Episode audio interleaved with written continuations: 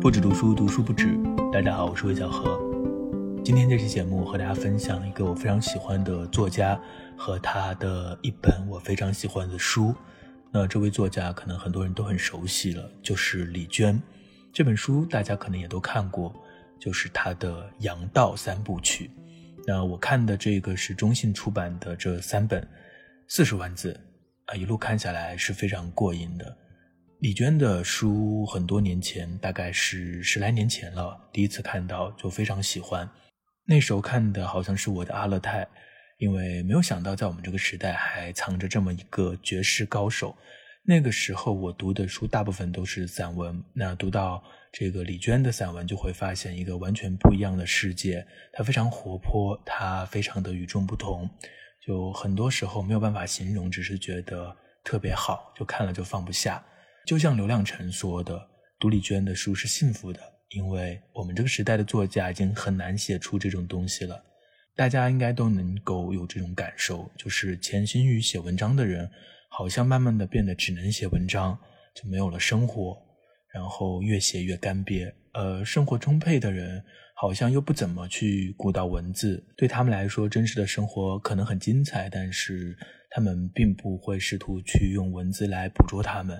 就这样的流走，而真正被写出来的东西就非常少。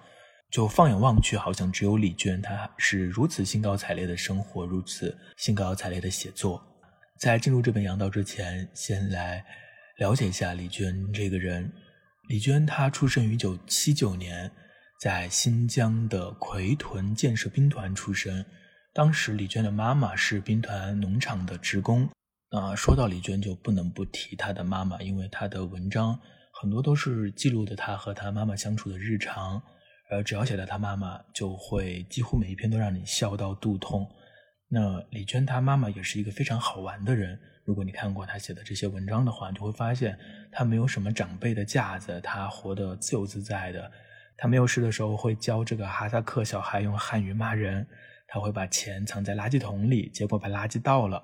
他会在大年初一提议带着家里的三条狗来一次荒野散步。他总是会有这些奇思妙想的想法。他好像没有那些我们日常感受到的，就是家庭内部被规训的一种母亲的角色，或是一个妻子的角色。他仍然就是元气淋漓，然后仍然对很多事情都充满好奇，然后永远对生活充满激情。当然，他也足够勇敢。很少很少人会像他这样。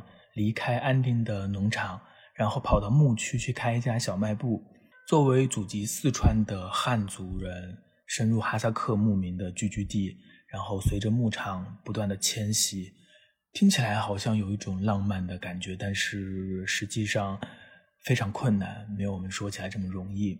嗯，也正是因为他妈妈的选择，所以将李娟带进了那片他日后不断书写的荒野，那些牧场。按理说，像李娟这样的孩子，可能正常的轨迹就是，嗯，到县里上高中，然后到市里上大学，一步步远离牧区，越走越远。但李娟不太喜欢上学，她没有走这条路。她高中没有读完就辍学了，然后回家和妈妈一起开小卖部，辗转在阿勒泰的各个牧场之间，参加他们的舞会，进入他们的生活。那这些生活很多的故事，很多的碎片，都记录在了他的文章当中。在我的阿勒泰和阿勒泰的角落当中，大家都看到了。那如果没有这一段生活的话，可能也就不会有日后的阳道，也就不会有后来的东牧场。这是李娟她能够成为李娟的前提。她是汉人，她是一个外来者。但同时，他又和这些哈萨克牧民生活在一起，他会一点点哈萨克的语言，然后他知道他们的生活细节。少年时期的经历就为他日后的写作埋下了伏笔。十八九岁的时候，李娟离开了牧区，到乌鲁木齐打工。那个时候，他已经开始写作了。虽然说他没有像正常的一个路径，十八岁离开家去城市读大学，但是他也离开了呃那片牧区。那所有写作的人都想要发表，这是毋庸置疑的。可是这个年轻的姑娘谁也不认识，她就独自跑到了这个中国西部文学的编辑部投稿。后来她在接受采访的时候回忆到，那个时候打工很苦，很想改变生活，就写了一篇文章跑去投稿。到了编辑部，人家问她说写的是什么，她说散文。然后那个人就跟他说：“散文给刘亮程。”于是他的第一篇稿子就找到了出路。刘亮程可能很多人都知道，他是新疆的著名的作家，在李娟之前，可能他是最著名的一个。他的代表作《一个人的村庄》写的别具一格，把村庄写出了诗意，写出了哲思。毫无疑问，他是一个散文行家。那刘亮程初次读到李娟的文章就非常喜欢。后来他接受采访的时候回忆，他说：“当时他的稿子到了编辑部之后，我就发现非常好。这个小女孩还不到二十岁吧？一个老编辑问我会不会是抄的，我说不可能是抄的。他找谁抄去？中国文学没有这样一个范本让他去抄，这只能是野生的。他一个人独自在阿勒泰这样的荒山之中生活，独自想一些事情，独自冥想，独自书写。”最后形成了一种独特的文字，那是一篇关于树的文章。那具体的内容，李娟说她自己也记不清了。嗯，总之，因为刘亮程、李娟和文学界算是搭上线了，《人民文学》二零零一年第七期发表了李娟的九篇选，这对他来说意义重大。无论如何，这可是国内一流的文学杂志对他的认可。二零零三年的时候，他通过朋友介绍，在阿勒泰地委宣传部找到了一份工作。他在文章当中提到说，当时我想能够给我找一个看大门的工作就很高兴了，谁知道是宣传部这样的单位，我吓坏了。之后跟所有的领导同事都成了好朋友，而且我在阿勒泰待了五年，我从来没有在任何一个地方待过那么长时间。他后来出版了《走夜路请放声歌唱》《阿勒泰的角落》，还有《我的阿勒泰》，都是在这种循规蹈矩的工作之余写成的。他说：“那时候笔下的阿勒泰是对记忆的临摹，也是心里的渴望。所以这几本书写的都是他曾经十几岁的时候，呃，和牧民生活在一起的一些记忆。直到二零零七年的春天，李娟离开了办公室，开始进入了扎克拜妈妈一家，和他们一起生活了三个月。那这是他第一次主动的投入了哈萨克牧民的生活，想要去记录一些什么。”正是这三个月的生活，就是成为了后来的杨道的这个素材。那二零零八年的时候，他存够了五千块钱，就辞掉了工作，到江南一带打工、恋爱、生活，同时开始回忆那段日子，回忆那个二零零七年的春天，他和扎克派妈妈一家一起生活的那段日子。然后他一边写一边在人民文学发表，用了三年的时间，终于写成了这本《杨道》。那再之后呢？到二零一零年，他又接受了人民文学非虚构计划的邀请，在当年冬天，随哈萨克牧民一起进入了冬牧场。到这里为止，李娟关于哈萨克牧民生活的书写就正式告一段落了。小的时候，李娟就很渴望记述哈萨克的世界，嗯，那个愿望现在已经实现了。那李娟还要写什么呢？曾经，王安忆他在一个研讨会上提出了相似的问题。他说：“写了十来年阿勒泰乡村旮旯里的琐碎生活和纯粹自然之后，今后怎么写？”这是王安忆留下的问题。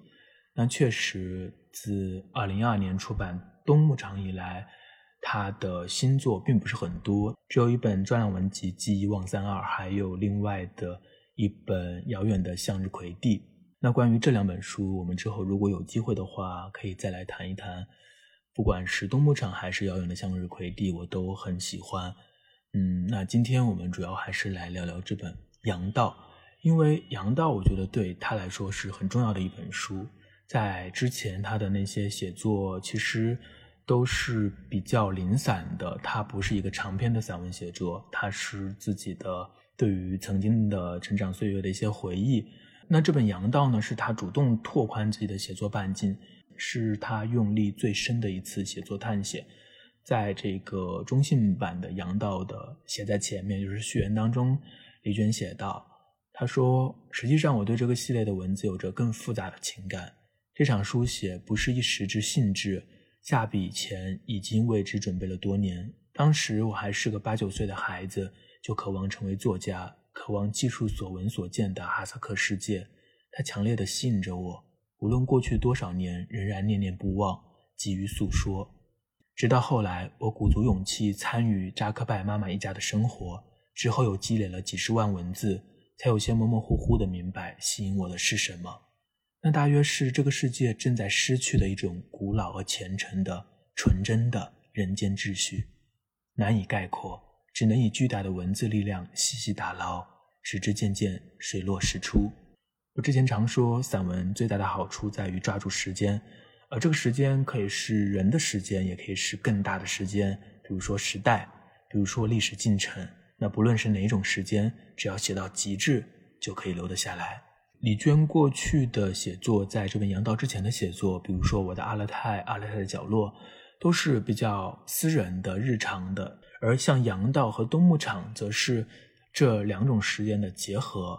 当然，也是一贯的个人书写。他说过，我的写作只与我的个人生活有关，但是它同时也包含了对时代、对一种更大的时间的记录。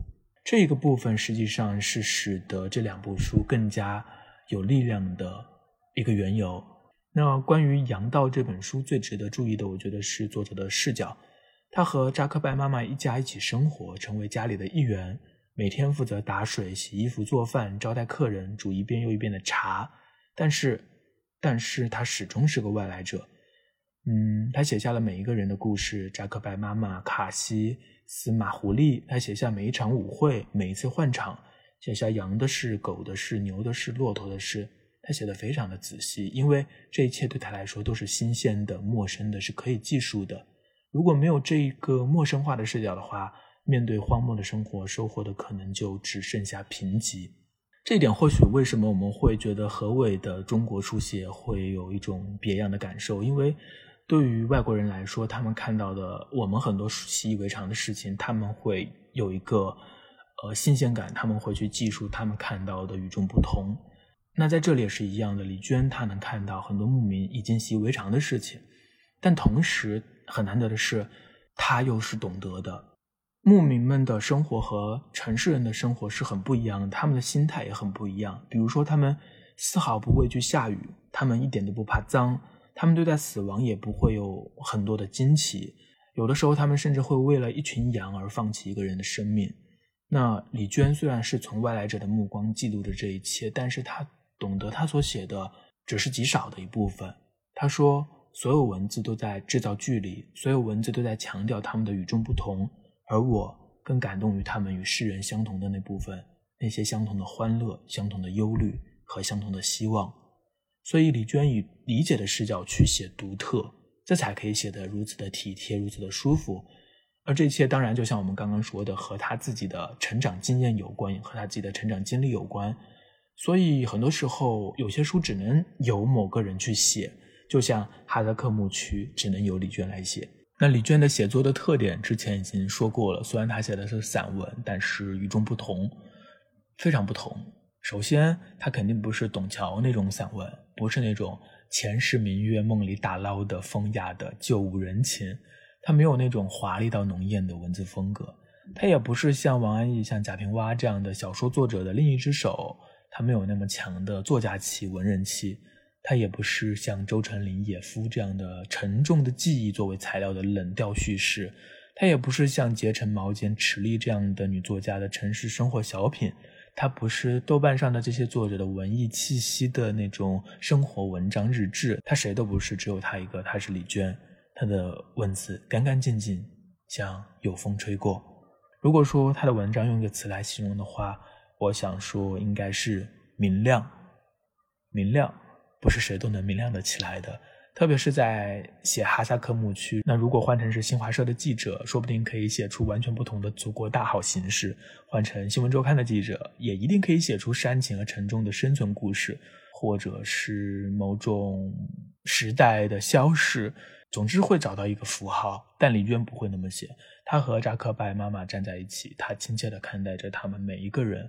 明亮的底子是尊重，是懂得，是草原的空气。那在技术上，我觉得李娟特别会写对话，会写场景，很多日常的小事被她一写，就好像生动了起来，好玩了起来。特别是她写的几个小孩儿：六岁的胡安西，两岁的沙乌列，三四岁的玛丽拉，当然还有那个永远丢三落四的卡西，好吃而天真的大男孩司马狐狸。这些人，当你在文章当中。一点点认识他们的时候，好像你自己也置身于那片草原，置身于那个牧场，然后和他们一起生活。嗯，一天接着一天这样的生活是不容易概括的。它里面可能没有那么强的戏剧性，但是里面有生活最精华的部分，有那种只有你自己去读了书才能知道的感受。所以，关于这些书到底写了怎样的一些经历，可能我没有办法再复述了，只有你自己去读才能知道。哦，我只是分享了一下为什么会喜欢李娟的文字，以及她的文字好在哪里。那当然，这是我的一己之见。如果你也喜欢她的文章，可以在评论区说一说你阅读李娟的故事。好像我在播客当中分享散文作品还挺少的，但是实际上我最早开始读书，或者说能够让我感到安静，或者让我感到一种安全感的，呃，自始至终都是一些散文作品。有机会的话，好好的和大家分享这些我喜欢的散文作家和他们作品。那今天就到这里为止。如果你喜欢我的播客的话，请记得一定要订阅起来，这样的话你就可以找到我。我每周五的话都会准时更新。我们下期再见。